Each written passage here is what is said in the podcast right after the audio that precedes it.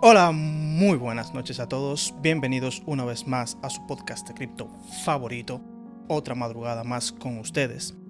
Y en continuación de la conversación Back to Basics que teníamos con nuestro amigo Cape Crypto, hoy pues vamos a continuar esa conversación.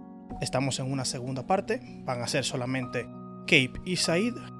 Hoy lamentablemente no podré acompañarles, pero les dejo la continuación de la conversación con ellos dos. Y bueno, espero que la disfruten y que me extrañen mucho. Wow, qué diferencia. Sí, ya, ya lo puse. Wow, sí. Qué diferencia. qué diferencia.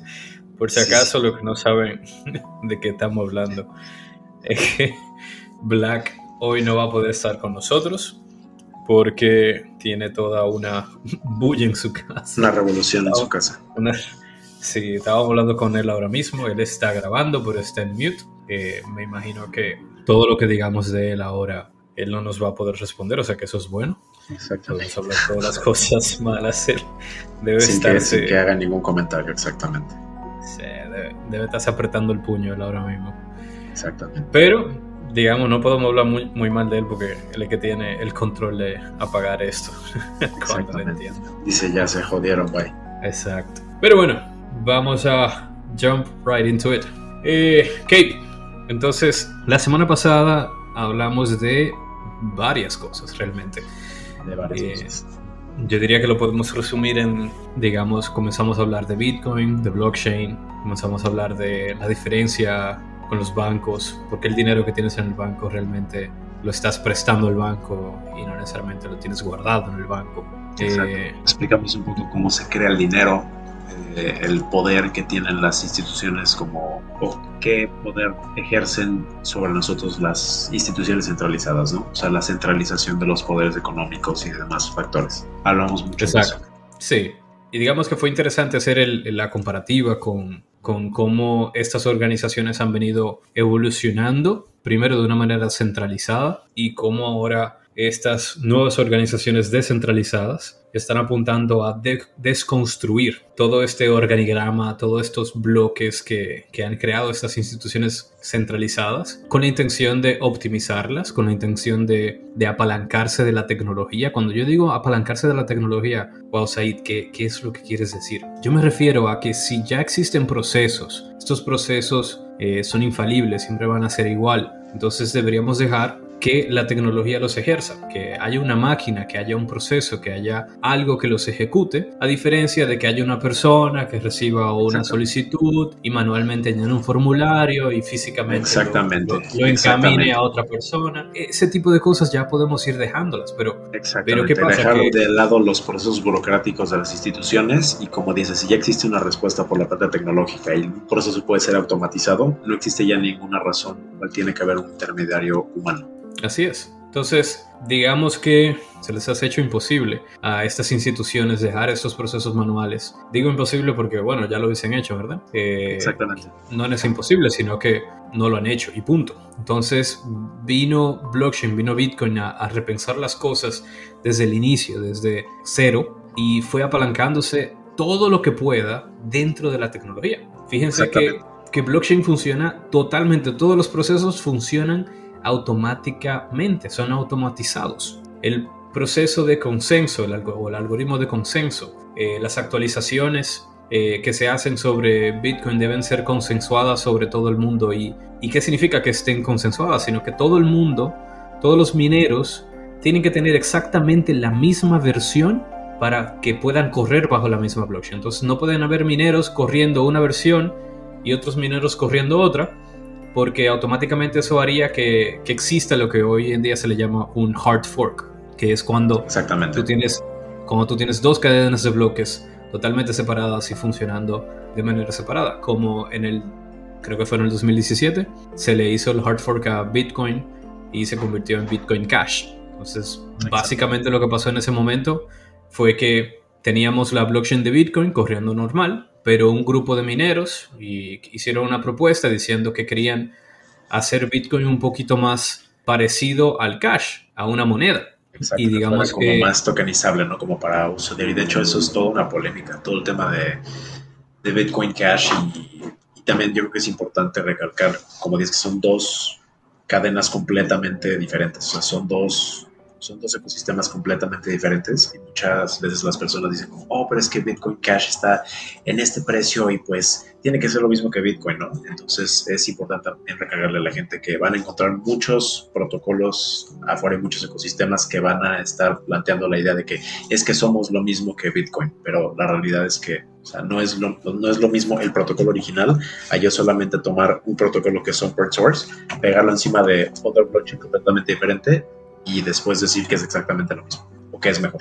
Sí, al final son diferentes. Digamos que como cualquier organización, como cualquier comunidad, siempre va a haber disidencias, siempre van a haber opiniones distintas sobre lo que debería ser o no el activo que está montado en este blockchain o, cuando hablamos de comunidad en general, lo que sea que se esté haciendo, siempre van a haber opiniones distintas. Exacto. Entonces, Bitcoin Cash se creó porque, digamos, los parámetros por los cuales corría la red de Bitcoin no hacían a Bitcoin un, una competencia eh, justa contra estos otros nuevos blockchains y monedas que querían hacer muchísimas más transacciones en muchísimo menor tiempo. Bitcoin ahora mismo sabemos que eh, cada bloque se ejecuta alrededor de 10 minutos, dependiendo de la, la dificultad que haya en el momento, pero tiene un algoritmo autorregulable de que si de repente nosotros vamos aumentando la capacidad de nuestros mineros para encontrar esa respuesta a la función algorítmica que, que se le llama lo que realmente se está minando como tal, si, si encuentra ese nonce que no, no queremos irnos a lo técnico, pero si encuentro ese nonce ya el, el, bloque se, se, mina y si, y si yo tengo una capacidad muy superior a, a la normal, eh, ejecuto ese bloque digamos en 5 minutos. ¿Y qué hace Bitcoin? Bitcoin cuando ve que, que ejecutaste ese bloque en 5 minutos, él aumenta la dificultad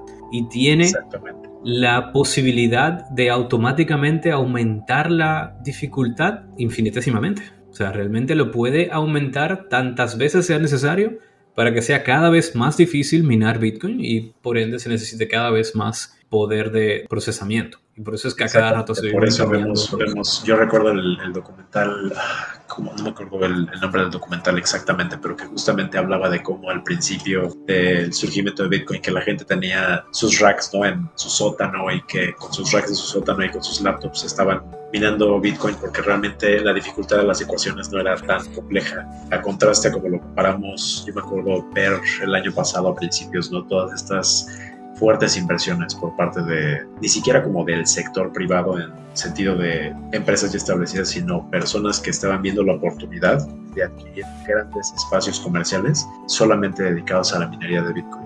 Por lo mismo, mientras más y más personas entran en el ecosistema y tenemos más mineros, eso incrementa el impacto en el equipo que se tiene que adquirir para poder llegar a los resultados deseados y obtener esos rewards como miner. Sí, no, y estos mining rigs digamos, se han vuelto muy específicos en qué es lo que hay que hacer. Eh, su tamaño incluso se ha reducido a simplemente lo que se necesita, que es un ventilador y un montón de, procesadores, eh, digamos, esa, de ese dispositivo unidad computacional que se necesita para minar. Y la gente compra eso, ese, ese equipo que pareciera un CPU o un UPS, específicamente solamente para minar Bitcoin. Y es que el, el precio de Bitcoin ha subido tanto que el tú poder ganarte un reward de un bloque, imaginémonos que te, que te ganes uno entero y eso es casi imposible ahora en esta fecha. Claro. Eh, te estás ganando ¿Cuánto? ¿6.25 bitcoins o, o, todavía vamos en 12.5 de rewards? No sé si, si los recuerdas ahí, pero creo que son 6.25 luego del halving del año pasado.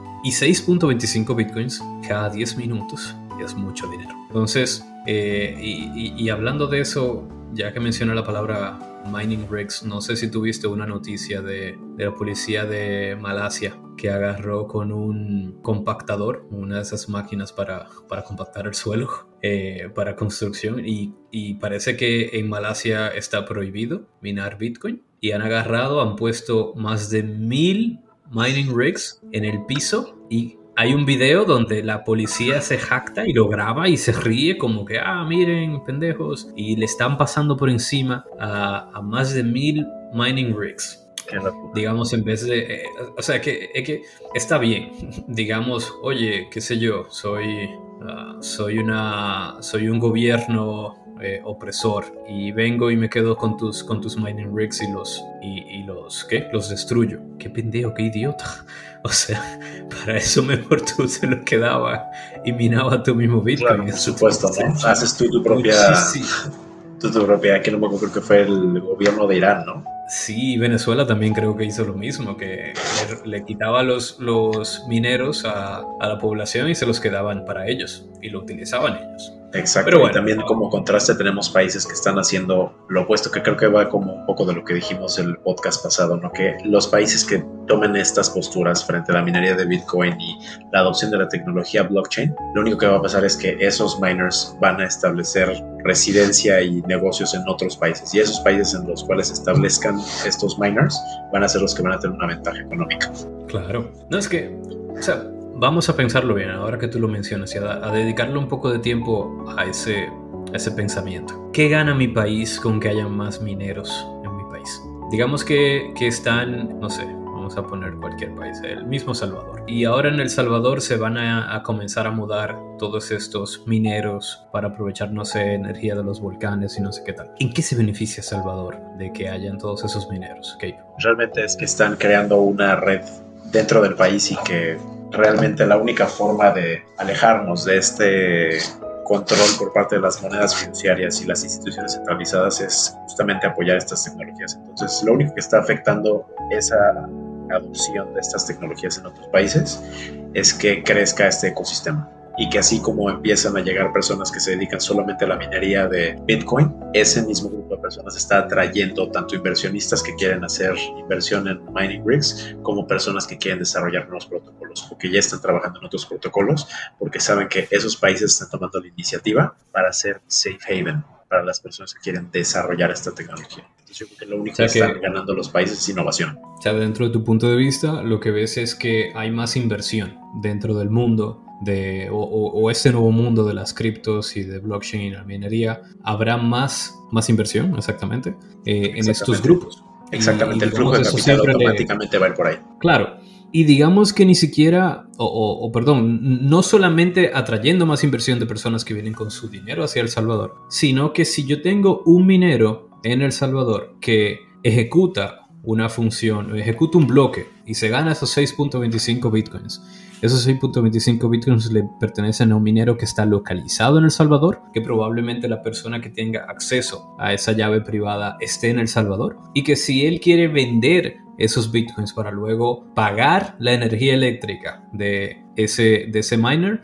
va a tener que hacer el cambio dentro del Salvador, o sea que va a entrar dinero a la economía del Salvador a través de unos rewards que aparecieron de la nada, como dice la gente, y que ese dinero se queda dentro de la economía. Exactamente. Entonces, cualquier país que, que permita que, estos, que estas eh, actividades de minería se hagan en su país realmente están permitiendo que entre un dinero que, que es, es, cierto que no, no todo el mundo lo entiende, cómo funciona ni nada, pero mientras vas entendiéndolo, deja, deja que se materialice, deja que, lo, que, que, ese dinero entre a tu país, en vez de estarte poniendo a decir que no, que eso no va a entrar a mi país y no sé qué tal. O sea, ¿para qué? ¿Para qué te pones a decir que no? ¿Y, y qué tú ganas? ¿Qué gana el, la policía de Malasia o el gobierno de Malasia prohibiendo la minería? ¿Qué, qué es lo que, lo que les produce a ellos ese efecto negativo de permitir que se mine Bitcoin en su país? No, yo yo no lo entiendo. Sí, yo realmente tampoco entiendo cuál es la razón para tomar esas posturas respecto a la minería de Bitcoin y realmente respecto al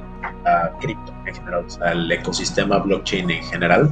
Es como solamente alimentar una narrativa que fomenta entre las personas miedo, incertidumbre, dudas respecto a qué es lo que va a pasar con todos estos protocolos, cuál es el futuro del mercado y creo que, no sé, no, no se trata de que estemos en temas de mercado, ¿no? Ni en estar cubriendo todas las noticias que salen, pero muchas veces las personas se dejan influenciar por todos los encabezados que ven en todos estos websites de noticias, ¿no? Que el gobierno de China toma esta postura, que el gobierno de este país toma esta postura, que el gobierno de este país toma esta postura, pero realmente como hablábamos en el podcast pasado, es realmente confiar en la tecnología, confiar en el desarrollo de estas nuevas organizaciones descentralizadas y saber que es un código, como tú dices, automatizado. Entonces no existe realmente una manera en la cual ellos puedan impedir el desarrollo de estas tecnologías a menos de que, como mencionaba Klaus, recuerdo el episodio pasado de decir que es eh, ilegal y tal vez como bloquear toda la red de Internet, pero realmente no pueden parar el código, ¿no? Entonces... No, no pueden. Bueno, entonces, Kate, vamos a, vamos a, adentrarnos dentro del tema, valga la redundancia. Y, y, tenemos por aquí que en la red de Bitcoin, si estás participando como minero, que son los que aseguran la red, que son los que proveen sus equipos, su electricidad, demuestran un trabajo, que es a lo que se llama el proof of work, prueba de trabajo, por así decirlo, que los hace tener la capacidad de votar en pro o en contra de las propuestas que los demás de la comunidad proponen en el tiempo. Y digamos que así fue que se generó Bitcoin Cash y porque hubo diferencias en, esas, en ese camino que debería llevar Bitcoin y un grupo de mineros entonces decidió pues quedarse con una versión más más streamlined de Bitcoin hacia que fuera una moneda, mientras que otro estaba más persiguiendo ser lo que ya era, que era una reserva de valor o un store of value. Tú, por otro lado, puedes ir a tu banco y decirle que no estás de acuerdo con prestarle a personas con un score bajo o que presten o no a una determinada tasa con tu dinero, ¿verdad? Ve al banco y diles que no estás de acuerdo con la tasa que te están ofreciendo para el préstamo de tu casa.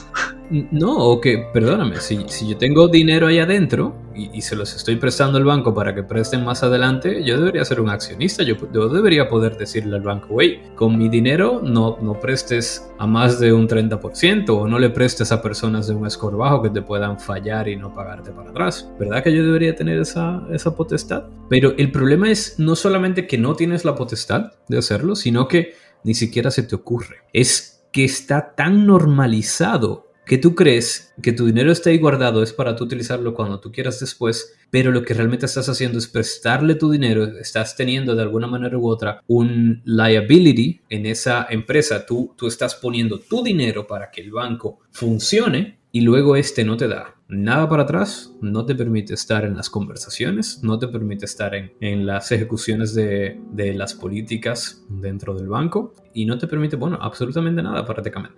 Entonces, Por si fuera poco aparte, los, muchas personas que tienen posiciones como clave en los bancos, hay un concepto que se llama limited liability, que es justamente eso, que ellos no pueden ser como, eh, la palabra correcta creo que es como no, bueno, más bien conjunto de palabras es, ellos no pueden ser puestos como responsables de los resultados que tengan las decisiones que ellos toman con tu dinero. Sí, o sea, hay personas, tú dices, eh, inversionistas del banco. O sea, ni siquiera, bueno, es como, no sé, en temas de hedge funds, y cuando tú le prestas tu dinero a cualquier persona, estás haciendo una inversión, pero las inversiones son con base en probabilidades. Las inversiones son con base en probabilidades, entonces que tú pierdas o ganes dinero es tú confiaste en esa organización para dar tu dinero. Sí, Ah, ok, sí, sí, sí. No, sí, como por ejemplo cuando uno es un socio silencioso dentro de una empresa. Tú estás poniendo dinero, pero ya. O sea, al final tú tienes que, ceder tu, voto, ceder tu, tu, opinión. No eres parte de las operaciones, no estás en las conversaciones. Puedes fungir como un advisor, pero no tienes ese, esa potestad.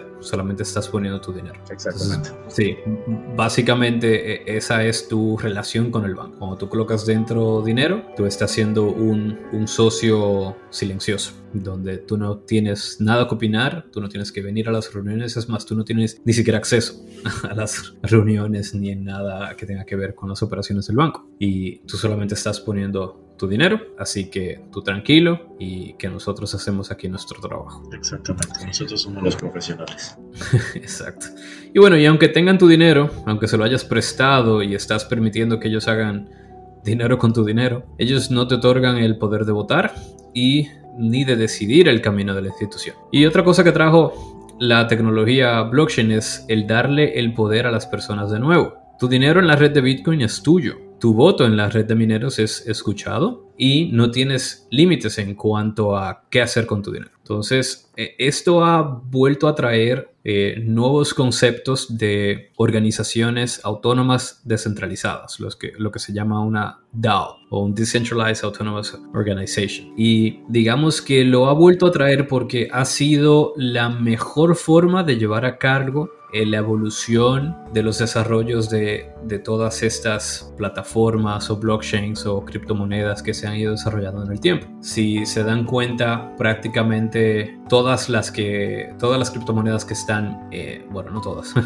iba a decir las del top 10, pero por ejemplo BNB no es una de ellas. Pero una buena mayoría de las criptomonedas, aquellas que son exitosas, aquellas que realmente tienen un, uso, un valor eh, en base a su uso, no como BNB, eh, son manejados por DAOs, por organizaciones autónomas descentralizadas. ¿Y qué, qué son estas organizaciones autónomas descentralizadas? ¿Qué, qué, qué, nos puedes opinar al respecto? Estas organizaciones realmente es como un conjunto de personas que de acuerdo al impacto que están teniendo sobre los protocolos, tienen como, como que crean un conjunto de personas para poder tomar decisiones respecto a ciertos protocolos. Entonces estas personas no tienen que estar como todas eh, instaladas en un solo lugar y pueden estar operando desde muchos lugares del Ok, y también digamos que una de las formas más más comunes de participar en estos DAOs es a través de, de los validadores o de, los, de la minería como tal.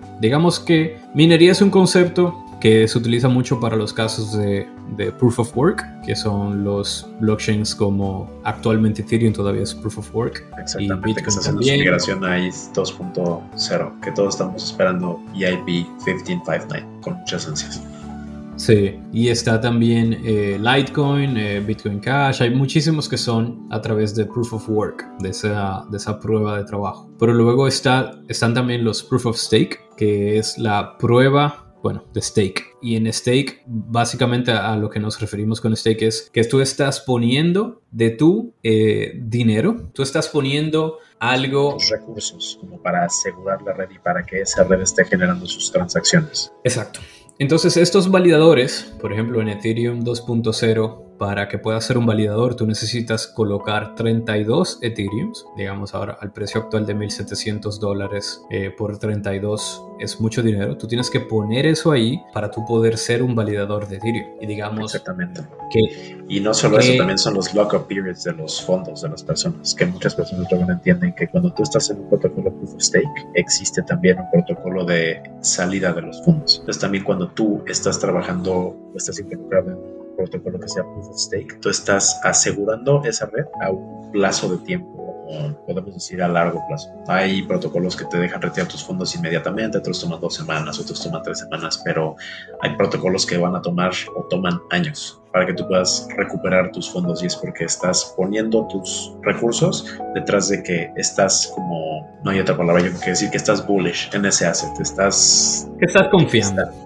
Exactamente, estás confiando en que ese protocolo a va a tener un impacto positivo o va a tener un impacto sobre la red de blockchain. Sí, digamos que hay un impacto en el precio que existe si tú le permites a, a estos validadores, a estas personas que están stakeando su dinero, de que tú permitas que puedan retirar ese dinero tan rápido como ellos les plazca. Y es que si el precio comienza a bajar y una persona que aparentemente no estaba tan bullish o, que, no, o que no confiaba tanto en Ethereum o que digamos... esto? O no, o, simplemente puso más dinero de lo que debía poner. Eh, Exactamente. Agarra y dice, pues mira, no, que necesito este dinero, lo voy a vender y imagínate el impacto que hace en el precio que tú agarres 32 Ethereum y los vendas. Entonces multiplica eso por muchísimas personas. Eh, básicamente lo que se busca con tú poner esos 32 Ethereum ahí es que primero los estés sacando de circulación y eso hace una presión positiva dentro del precio. Segundo, tú estás eh, asegurándote de que quien lo ponga realmente está confiando en la tecnología y está confiando en que Ethereum 2.0 va a funcionar y que eh, vas a comenzar a... Tú estás de acuerdo con que Ethereum deje el proof of work y se pase a proof of stake. Y tercero, que son personas que lo ven a largo plazo, que se van a ganar unos rewards en el tiempo con esos eh, validadores. Y todo eso impacta positivamente también a la red de Ethereum. Ya no hay más proof of work, no hay más mineros, no hay más compra de tarjetas de video. Exactamente. Y al final eh, es mucho más sencillo. Y luego vienen otros modelos de negocio alrededor del proof of stake, que son los, eh, los validadores que te permiten que tú pongas una cantidad menor a esos 32 Ethereum y tú puedes ser parte como de un pool, una, una piscina o un, eh, hay otro nombre para pool, pero bueno, eh, e-, eres parte de ese pool. siguientes protocolos como Delegated Proof of Stake, ¿no? Exacto, que tú puedes delegar una cantidad X, eh, a, a veces hay un mínimo, a veces no, tú puedes poner lo que tú quieras. Y básicamente los los rewards que genere ese validador se entregan equitativamente entre todos los que están ahí, proporcional a su, a su stake sobre la, la totalidad de ese pool. Y el validador puede definir incluso una comisión. Hay comisiones que rondan entre el 2 hasta el 5 y hasta el 10% de lo que tú generes como rewards. Entonces, imaginémonos que tú pongas un ETH y que en el tiempo tú hayas generado un ETH adicional digamos, qué sé yo, eh, han pasado 10 años y generaste un, un ETH adicional. Pero cuando tú tratas de sacarlo, bueno, le tienes que pagar un 10% de ese un ETH al validador porque él es que puso primero el validador. Tú no puedes poner un validador con un solo ETH. Él es que está corriendo ese riesgo y él pide que tú le, por lo menos le pagues esa comisión porque él te permitió ser parte de, de la red de, de validadores. Exactamente. Entonces, y otra cosa que podemos ver en Cosmos, por ejemplo, y en otros proof of stakes blockchains, es que estos validadores son los que también son los que pueden someter propuestas y son los que también pueden votar sobre esas propuestas. Entonces, se someten propuestas para mejorar cierto aspecto de la blockchain y al mismo tiempo pueden votar sobre si sí o no esas propuestas van de acuerdo a lo que la comunidad busca. Exactamente, y, yo creo que hay veces que, que, como que la gente no entiende el poder que tiene tu decisión respecto a los protocolos. Entonces, y se vota realmente de muchísimas propuestas. O sea, yo me acuerdo que he visto, no sé, en, en Osmosis cuando recién sale el protocolo que eran y continúan siendo no votaciones por cualquier cosa que ellas consideran que son importantes, que consideran que es importante que la gente destine una parte del capital para el desarrollo de esas partes del mundo. Sí, y al final vamos a compararlo, no sé, de nuevo con el banco. Imagínate que tú tengas entonces Cape tu, tu dinero guardado en el banco, que significa que se lo estás prestando al banco. Pero imagínate que tú también puedas hacer stake de ese dinero. Tú le digas al banco, mira banco, yo te voy a poner a ti este dinero para tu uso como si fuera un certificado financiero, para tu uso sobre un año. Ahí está, es todo tuyo. Y el banco te ofrece, bueno, te voy a pagar a un 7% anual eh, ese, ese dinero, gracias, lo voy a utilizar más para adelante, pero que tú al mismo tiempo puedas decir, listo, pero ahora que ya te lo estoy prestando y yo tengo este certificado financiero que me avala que soy X porcentaje dueño de todo el dinero que, que realmente tiene el banco, eh, porque es mi dinero, yo quiero entonces hacer una propuesta y digamos, yo quiero proponer que el score mínimo para otorgar un préstamo a, un solicitante cualquiera no deba ser menor a 700, por poner un ejemplo. Y ahí entonces tú sometes esa propuesta y todos los que tienen certificados financieros dentro del banco pueden votar y decir si sí o si no, dependiendo quizás del apetito al riesgo que tengan los demás. Que alguien diga, mira, no, 700 es mucho, vamos a ponerle 680 y que tú digas luego, mira, lo que pasa es que me interesa que los que estén por encima de 700 comiencen a ver el banco como un banco que es sólido, que realmente solamente está ahí para prestar a aquellas personas que son buenas pagas y ya tú convences al otro y el otro dice, bueno, sí, mira, me gusta esa idea, vamos a dejarlo en 700. Y, y se abre la discusión, se abre la discusión dentro de la comunidad para que con esos argumentos realmente se, se lleve al banco hacia adelante y que el banco esté haciendo lo que, lo que su comunidad que es quien le está dando dinero para que ellos puedan prestar y hacer dinero con ello, sea que crezca y evolucione de la mejor manera y que no se tomen decisiones dentro con un grupito pequeño dentro del banco con tu dinero, cosas equivocadas o que la corrupción los lleve a tomar decisiones equivocadas. Exactamente. Ok, entonces, digamos que otras oportunidades de, de DAO tú visualizas, Cape, que, que están ahí, que se pueden comenzar a utilizar desde ya, cosas del día a día, que tú creerías que, que, serían interesantes ver de aquí en adelante? Respecto a que hagan los DAOs. Sí, o sea, organizaciones que, que utilizas en el día a día que de repente se vuelvan DAOs instituciones que yo utilice. De, bueno, realmente creo que esto va atrás al concepto que hablamos en el episodio pasado de la gobernancia, ¿no? Y de cómo las cosas, no sé, un ejemplo muy pequeño, pero cuando tú estás haciendo las juntas de vecinos, ¿no? Las juntas comunales, lo que sea, este concepto de DAO puede funcionar para cosas tan mundanas. ¿Qué vamos a hacer eh, respecto a los proyectos de un condominio a, dentro de una comunidad? Dentro de una comunidad, no sé, diferentes residenciales, puede ser igual para temas como de comunicación, qué decisiones se toman respecto a las redes. Realmente creo que hay muchas aplicaciones. Estamos, de hecho, hablando un poco de esto antes de que empezáramos a, grabar el podcast. Sí, digamos que yo creería que se puede hacer en, prácticamente todo que esté hoy centralizado y que a las personas les gustaría tener cierta opinión. Pueden ser tanto, yo creo que la mayoría de las instituciones gubernamentales pueden pasar a ser DAOs. Y esto es algo bien interesante que, que pudiéramos tener todo un, un capítulo de podcast para hablar de los diferentes ministerios que se pueden pasar a ser totalmente DAOs. Por ejemplo, Ministerio de Turismo. Ok, ¿qué hace el Ministerio de Turismo?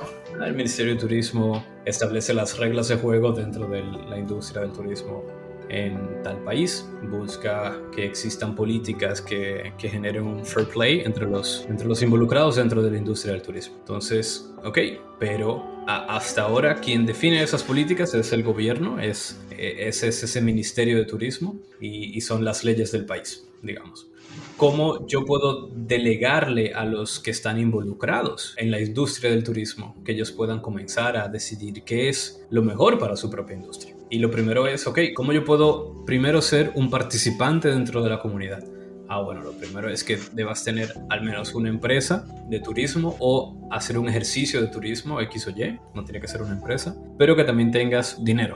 Tienes dinero ahí invertido de alguna manera u otra que te permite opinar sobre las propuestas que se hagan dentro de eh, ese Ministerio de, Turismo descentralizado. Exactamente. Y, agilizar yo creo que los procesos, ¿no? Porque muchas veces vemos, como hablaba Klaus en el episodio pasado, las reuniones de atraso de los bancos y esas mismas reuniones de atraso pasan en todos los segmentos. ¿Por qué? Porque esta estructura como de flujo de abajo para arriba y también de que las órdenes fluyen de, abajo, de arriba para abajo, crea muchas inconsistencias y muchos temas de que los procesos se hacen más lentos, más lentos y más lentos. Entonces no creo que realmente exista la necesidad de tener que llamar al eh, presidente internacional de, no sé, y que él haga la autorización y que si no da la autorización, entonces abajo da la autorización, etcétera, etcétera, etcétera, y crea embotellamientos en los procesos de decisiones que se pueden tomar mucho más rápido cuando lo sometemos a un consenso rápido. Sí, y que digamos de alguna manera u otra desbarata el, ese punto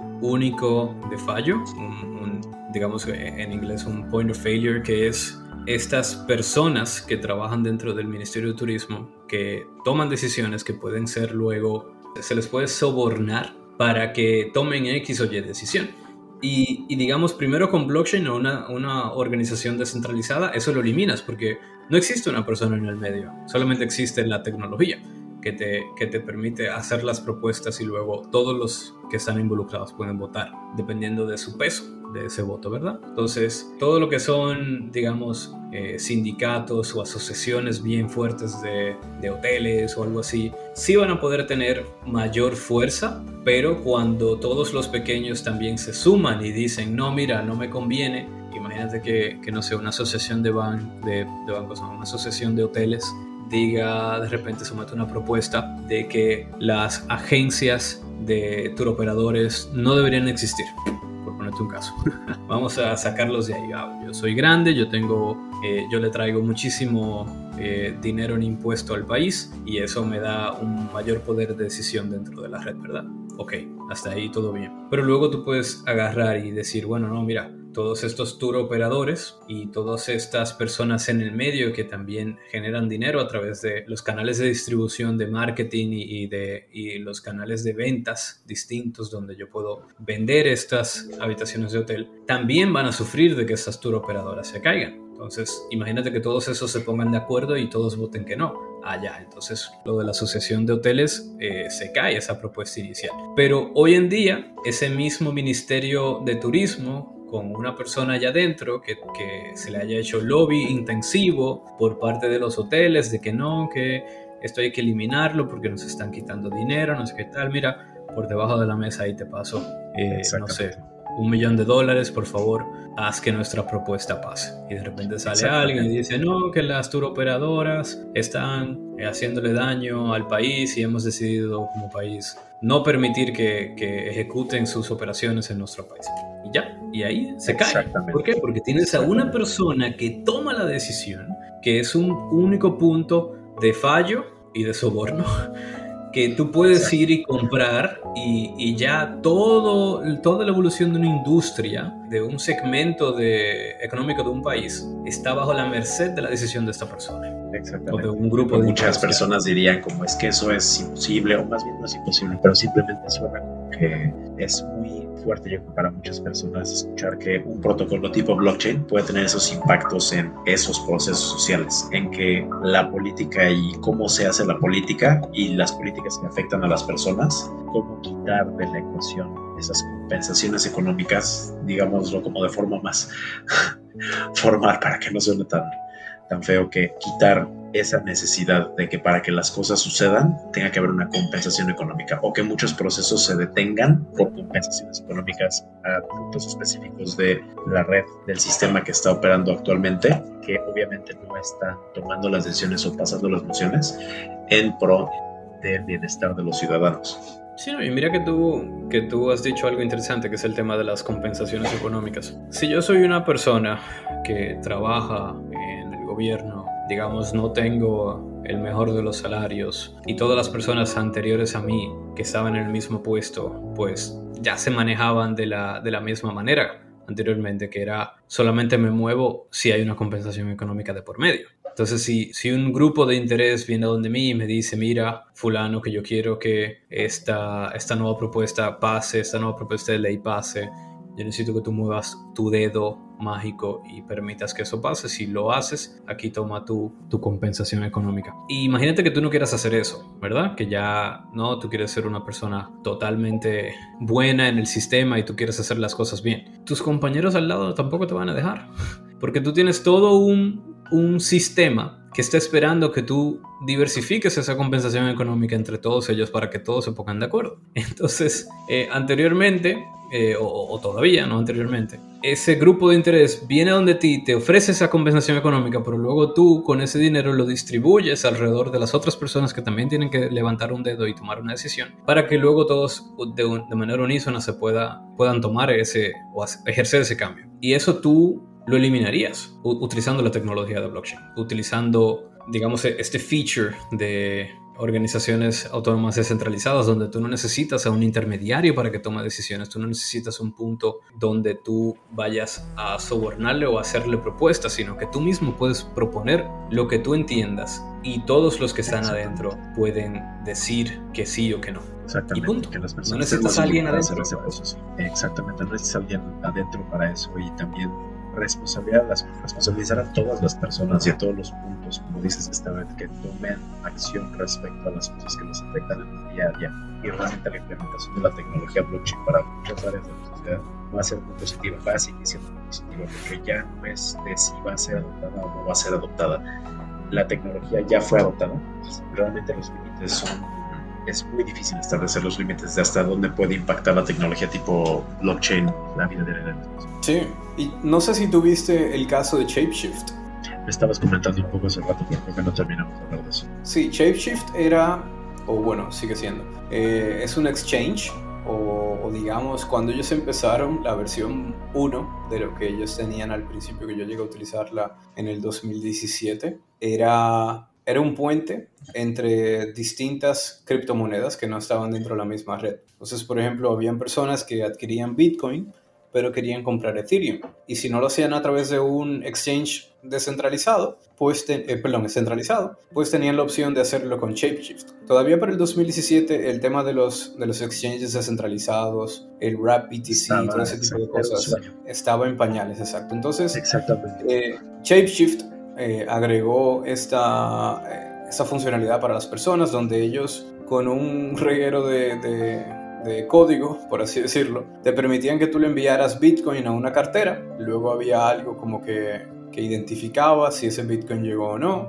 y luego ejecutaba una orden para que se enviara Ethereum a otra cartera desde la red de Ethereum. Entonces todo era bien automatizado, pero tú necesitabas ese, ese código de Shapeshift para hacer ese cambio entre Bitcoin y Ethereum de manera descentralizada, sin que tú tengas que llenar un KYC o algo en un exchange centralizado. Luego Shapeshift eh, hizo una, una aplicación y, y ellos sí montaron un, un DEX, un Decentralized Exchange, que corría dentro de la plataforma de Ethereum. Pero ya para cuando ellos lo hicieron, ya digamos en Ethereum ya corrían los wrapped BTCs y también habían otros wrapped cryptocurrencies que, que eran de otras redes que, que, también viajaban dentro de la red de Ethereum.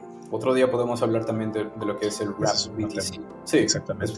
Yo que ahí sería mejor ya abundar un poco más técnico, ¿no? O sea, no súper técnico, pero más, un poco más abundar en ese tema para que la entienda por qué fue importante eso para la movilización de muchos protocolos. Y creo que ahora la gente no se, se queja de, no, pero es que mi exchange en tal plataforma me tomó cinco segundos y no se toman un momento para ver desde dónde ha evolucionado la tecnología, ¿no? Que antes eran, no sé, todos los pairings con BTC, tenías que hacer todas las conversiones con BTC y era estar cambiando y cambiando y cambiando y realmente ahora las facilidades que estamos teniendo gracias a la evolución de la tecnología blockchain y de muchos protocolos nuevos, no sé, el Cosmos Hub o tantas nuevas herramientas que, es, que solamente con la marcha la gente va a ir aprendiendo de estas nuevas tecnologías, que no es nada más Bitcoin, que no es nada más Ethereum, como lo hemos hablado en en el episodio anterior y como lo han hablado ustedes varias veces. Sí, realmente, mira, lo interesante de todo esto es que cada cosita nueva se va sumando con la cosita nueva anterior. Y, y, tú puedes ir descubriendo un montón de protocolos nuevos, de procesos nuevos, de, de, nuevas innovaciones bajo cada una de esas cositas que se van agregando al ecosistema. Digamos, antes existía ese problema, ah, tengo Bitcoin en una red, Ethereum en otra red, no se pueden comunicar entre sí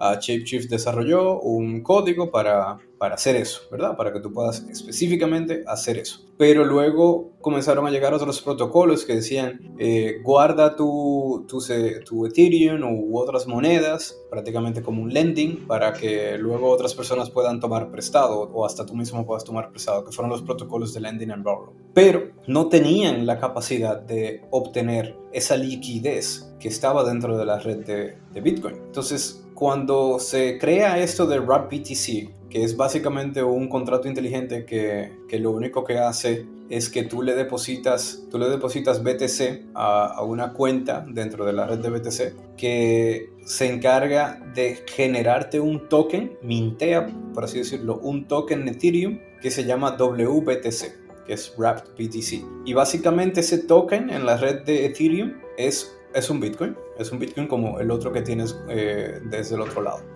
Entonces, básicamente ahora tú tienes un WBTC en, en, tu red de Ethereum y ya tú tienes un token de Bitcoin que, que corre dentro de la red de Ethereum y te permite utilizar ese Bitcoin para cualquier otra de tus funciones de DeFi, como lending and borrowing, eh, temas de smart contracts y, todo eso. Pues, el ecosistema de Tron mismo hace lo mismo, ¿no? Con Just Lend y con Just y todo eso. Que, por ejemplo, si tú quisieras hacer un borrowing o un lending en, en el ecosistema de Tron, tienes que convertir, no sé, quieres hacerlo con BitTorrent. Tienes que pasar tu BitTorrent a Wrap BitTorrent y bueno, ya son cosas más técnicas, pero yo creo que lo importante es eso, que la gente entienda que hay esas posibilidades dentro de estos protocolos. Sí, y al final pareciera algo tontico, algo súper sencillo, pero eso eso habilitó económicamente, financieramente, que mucho dinero desde la red de Bitcoin se pasara a la red de Ethereum. Hay muchísimo BTC ahora creado en Ethereum que no está corriendo dentro de la red de Bitcoin.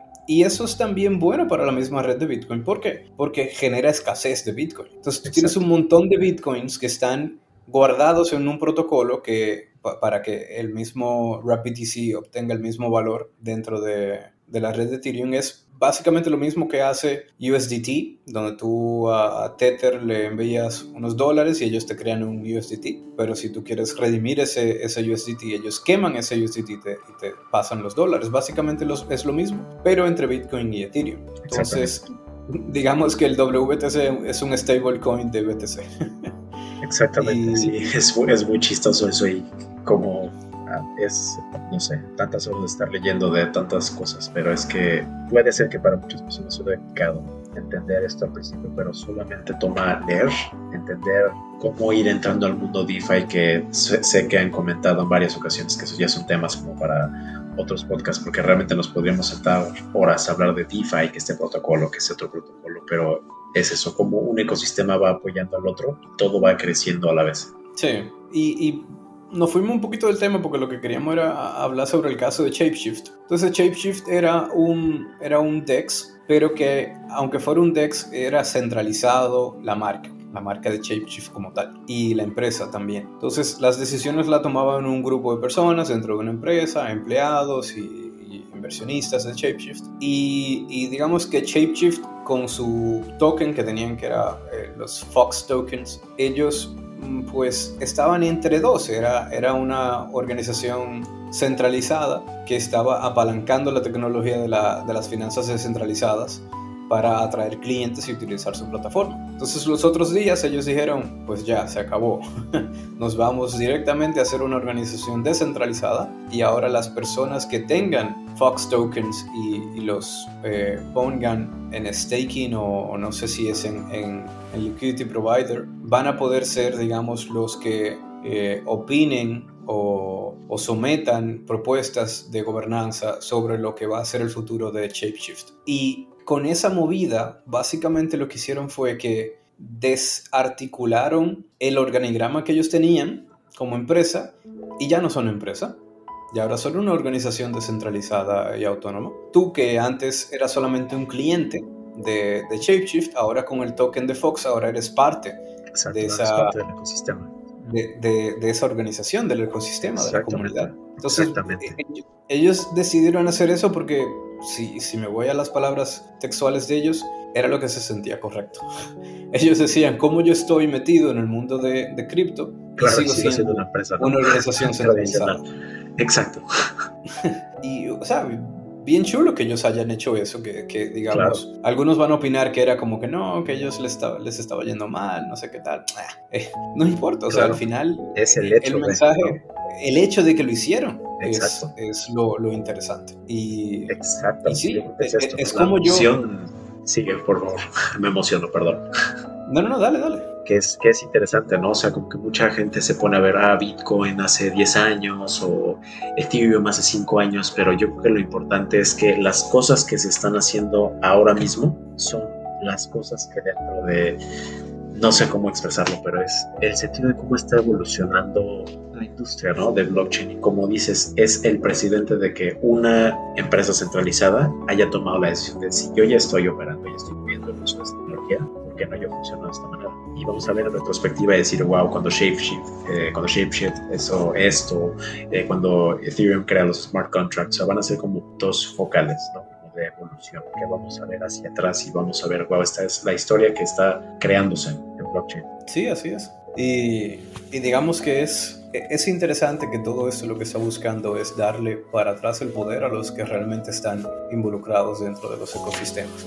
Que, Exacto. que está, hoy está normalizada la idea de que quien ha sido elegido como el máximo representante de una organización, no sé qué, son los que tienen que tomar las decisiones. Y, y, todos los problemas que trae esta metodología antigua y, y súper burocrática de, de hacer las cosas, de formar organizaciones, que aparentemente no ha traído nada de bueno. Que tú estés seleccionando personas por una intuición de que esa persona puede tomar decisiones mejor que tú, pero luego hayan mil involucrados dentro de ese ecosistema que pudieran estar a la par con esa persona o que el, el efecto comunidad también sea lo que permita que se tomen mejores decisiones, que al final tú tienes una persona que toma una decisión, ¿verdad? Y esa, esa, persona va a tomar una decisión en base a su propio juicio, a su propia crianza, a su propio ego o a su propio interés. Pero luego como tú tienes a miles de personas poniéndose de acuerdo sobre una opinión o un argumento, discutiéndolo y mejorándolo hasta que realmente están de acuerdo con ello, te das cuenta que esa es la mejor decisión que va pro de los involucrados que estuvieron discutiendo esa, esa propuesta. Entonces, y, y para, okay, para terminar, quería hablar entonces que lo que habíamos hablado antes de iniciar el podcast, ¿qué es Bitcoin para, para todo esto, verdad? Ok, se creó Bitcoin, Bitcoin era, era una moneda, o eso la gente entendía que era una moneda, eh, vino el blockchain, vino Ethereum, después vino Cosmos, no sabemos qué viene después. Todos los otros protocolos parecen estar años luz de lo que es Bitcoin ahora mismo. Bitcoin es lento comparado con Ethereum o con Cosmos, es caro comparado con Cosmos, es, es poco flexible, no se conecta tan fácil con otras blockchains, no tiene, o, si tiene smart contracts todavía no, no son tan inteligentes como los de, como los de Ethereum. ¿Y, y en, qué, en qué quedó Bitcoin? O sea, ¿qué, qué, qué pasa y por qué sigue siendo la, la moneda principal del ecosistema? Porque sigue siendo la moneda vanguardista luego de 11 años y, y de tanta nueva tecnología que ha salido alrededor de Bitcoin. yo creo que es porque pone un nuevo precedente, ¿no? pone un nuevo paradigma respecto a cómo es la apreciación del concepto del, del dinero, ¿no? del concepto de qué usamos en el día a día para hacer transacciones y aunque como dices tiene muchas cosas que ya son anticuadas, es el primer protocolo que marca una nueva tendencia para que todos estos protocolos puedan desarrollar esta idea de este grupo de personas o persona que haya creado Bitcoin. Y no olvidemos que, como mencionaba igual Claude en el podcast pasado, va a seguir siendo como la forma en la que se protege la gente de la inflación. La, forma en la que es un recurso que es muy resiliente con el paso del tiempo. Entonces va a ser un tipo de recurso que la gente compra y solamente va a jolear. ¿Y quién quita, no? O sea, tal vez con todas las propuestas, porque a fin de cuentas Bitcoin funciona con las modificaciones o las propuestas que se van pasando y aprobando por los mineros. Entonces no sabemos realmente cómo es que puede ir evolucionando Bitcoin, pero con cuestiones como dijiste de Rapid y eh, que esta, se está movilizando este capital al ecosistema de Ethereum, es esto, ¿no? La, estos otros protocolos ayudando al mismo Bitcoin a estar siempre a la vanguardia de otro desarrollo tecnológico. Yo creo que ese va a ser el, papel que va a jugar Bitcoin. Sí, y, digamos, para, para hacer eh, una analogía de por qué, digamos que, que este mundo, de este mundo de las cripto es, es un mundo, es por la distinción del mundo real. Digamos, cuando tú te despiertas no sé, vas al gimnasio, desayunas, conversas con tu pareja, eh, trabajas, luego vas al supermercado, te juntas con los panas, bebes una cerveza, regresas a tu casa y luego vienes y te sientas y vas a entrar a tu computadora o a tu celular, abres tu ledger, lo conectas, le pones el pin y comienzas a hacer transacciones. vas a un DEX, eh, recuperas los rewards y los vuelves a restakear eh, de algún, no sé, de, los Osmo, por ejemplo, o de repente vas a los intercambias o, eh, reorganizas tu portafolio, haces transacciones y es todo un mundo y te das cuenta que, que muchísimos protocolos que, que, en, los que tú, en los que tú confías, en, en los que tienes tu portafolio, van prácticamente en búsqueda de mejorar algún aspecto de tu vida. Y pero parece todo un mundo separado al que realmente vivimos. Las personas cuando empiezan, o los recién llegados por así decirlo, poco a poco se van dando cuenta de que este mundo es grande, que no es solamente Bitcoin. A, los nuevos se les hace difícil reconocer esa distinción entre los activos digitales. Creen que Bitcoin, Ethereum y Cosmo es todo lo mismo, ah, son criptomonedas. Pero la realidad es que esas distinciones ya con el tiempo se han dado eh, y, y que tú te comienzas a dar cuenta, como dice Michael Saylor, que ya Bitcoin no es una criptomoneda. Ya lo menos que quiere ser es una moneda como tal, lo menos que debería ser Bitcoin ahora mismo es una procesadora de pagos o, un método de pago. Y Michael lo ve como una propiedad digital y una reserva de valor. Bueno, siempre digamos que desde hace un buen tiempo ya era una reserva de valor, pero el concepto de propiedad digital o, de digital property, que Bitcoin ya no es una criptomoneda, es una propiedad digital. Y ese concepto a mí me ha encantado personalmente porque ¿qué es lo que quiere decir? ¿Qué es lo que, lo que viene detrás de, esa denominación de propiedad digital? Y es que básicamente si tú tienes bitcoins, tú eres dueño, por así decirlo, de el ecosistema como tal. Que Bitcoin ahora mismo refleja el valor de lo que es la tecnología blockchain en general. Si a Ethereum le va bien, si a Cosmo le va bien y a todos les va bien, a Bitcoin también. Bitcoin viene siendo ese, ese reflejo unísono del ecosistema. Entonces es básicamente eh, es, un, es, una propiedad, es un property, es como una acción de una empresa que refleja que también le va a la, al ecosistema completo. Entonces, si tú crees que, al, que el ecosistema todavía tiene avances por definirse, que la tecnología realmente va a seguir tomando esos pasos de, seguir creciendo. Entonces, si tú tienes bitcoins, tú vas a seguir eh, aumentando tu, valor en el tiempo, el valor de tu portafolio en el tiempo. Y, él hace esta, analogía de lo que es eh, propiedad digital y la compara con, los tipos de propiedad del sistema financiero tradicional, como por ejemplo el, el sector inmobiliario, el de real estate. Tú, tú si tuvieras una cuadra en Manhattan, que la has heredado de tus abuelos, de tus padres y, esa cuadra en Manhattan, tú me vas a decir a mí que tú quieres venderla. O sea, ha adquirido tanto valor desde que la compraron tus abuelos en el, qué sé yo, en el 1920, o tus bisabuelos, eh, mejor dicho. Y, y ahora la tienes tú. Ha adquirido tanto valor, pero ¿tú la venderías, Cape? ¿Tú venderías esa cuadra en Manhattan? Por Bitcoin. Solamente por mucho dinero.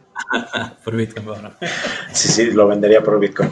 No, es, es eso, ¿no? Es que la utilidad de Bitcoin, yo creo que nadie se imaginaba, bueno, sí existía una idea, ¿no? De cómo era que iba a ser evolucionando, pero al compararlo ¿no? con otros tipos de, de, assets, no sé, como dices, como los bienes raíces, como los metales preciosos, este tipo de cosas, a fin de cuentas es qué tan funcional es, ¿no? O sea, yo puedo tener una, una cuadra en, en, Manhattan y obviamente puedo, no sé, generar otro capital, ¿no? Base de rentas, etcétera, etcétera, etcétera, pero en términos de inversión y cuestiones, es, hay que ver qué va a ser más funcional con el paso de los tiempos. O sea, con el paso de Claro. los años, qué me va a ser más funcional a mí para la preservación de mi, de mi riqueza y de las personas que me van a, ¿sabes? La, toda la, la procedencia, ¿no? De, de nosotros hacia adelante. Sí, y si tú necesitas dinero, tienes esa cuadra en Manhattan, necesitas dinero para, qué sé yo, para invertir en otros negocios o, o tienes una deuda que pagar. Exacto. Tú no, tú no vendes la propiedad de Manhattan, tú no vendes esa cuadra. Tú lo que pides es un préstamo Exacto. poniendo como garantía o colateral esa cuadra. Exacto. Entonces lo mismo con Bitcoin. Exactamente. ¿Para, ¿Para qué venderlo? ¿Para qué tener la, e- esa, esa finalidad mental de que tú hoy estás comprando Bitcoin para venderlo en un futuro? No, tú hoy vas a adquirir. Bitcoin como, como tu base, como ese cemento dentro de la estructura de lo que van a ser tus finanzas en un futuro. Y, y lo que quiero decir es que hoy tú adquieres un Bitcoin que están en 29 mil dólares. Imagino, imaginémonos que tienes 29 mil dólares. Lo pones ahí ese Bitcoin.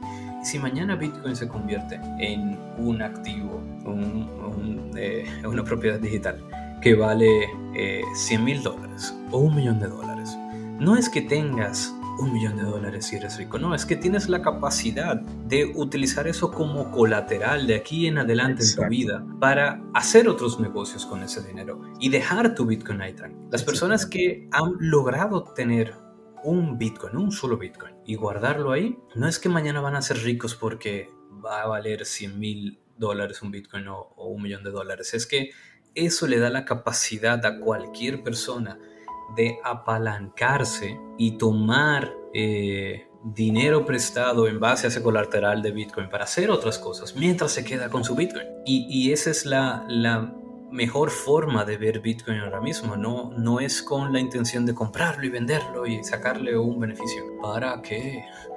Cómpralo. Y cuando tú quieras y necesites ese dinero, pon a Bitcoin como colateral, coge USDC prestado y utiliza ese USDC para hacer lo que tú quieras. Si es comprar unas criptomonedas, utiliza ese, ese dinero apalancado para eso. Si es que necesitas el dinero para pagar tus deudas dentro del mundo financiero tradicional, bueno, pues tómalo prestado y paga tus deudas. Pero utiliza y quédate con tu Bitcoin. Quédate con la, la cantidad de, de Bitcoins que tengas. Perdón, que nadie está tan acostumbrado a pensar que tiene uno o más de un Bitcoin. Con lo que sea que tengas de Bitcoin. Siempre Exacto. manténlos y, y mantente acumulando. Si el precio baja, comienza a acumular más, comienza y acumula más, porque es lo que te va a permitir en un futuro utilizar ese mismo eh, dinero para apalancarte y hacer otras transacciones en tu vida. Exactamente. Esa debe ser la finalidad real. Exacto. Sí, Eso va a ser la que- que los. Sí, los inversionistas de hoy eh, que ven el, el real estate como un vehículo de, de mantener el valor de su, de su capital en el tiempo, así es, que lo, así es que lo hacen. Compran propiedades y en el momento en que necesitan dinero para hacer otras cosas, ponen sus propiedades como colateral y piden préstamos. Y eso es lo, eso es lo que hacen. Y van haciendo eso toda su vida porque ese dinero ellos quieren mantenerlo en algo que vaya a adquirir valor en el tiempo, que, la, que, que digamos la, la inflación natural de la moneda, donde sea que están viviendo, haga que ese mismo, ese mismo apartamento adquiera valor solamente por la inflación y luego también por el tema de la oferta y demanda y luego también por la escasez eh, geográfica, de que cada vez hay más personas y hay menos espacio donde colocarlas. Entonces, eh, ellos ven eso como un vehículo de mantener un capital en el tiempo. Ellos no venden el real estate cuando tienen que pagar deudas, no venden el real estate cuando quieren hacer otras inversiones, al menos que sea para comprar otro real estate.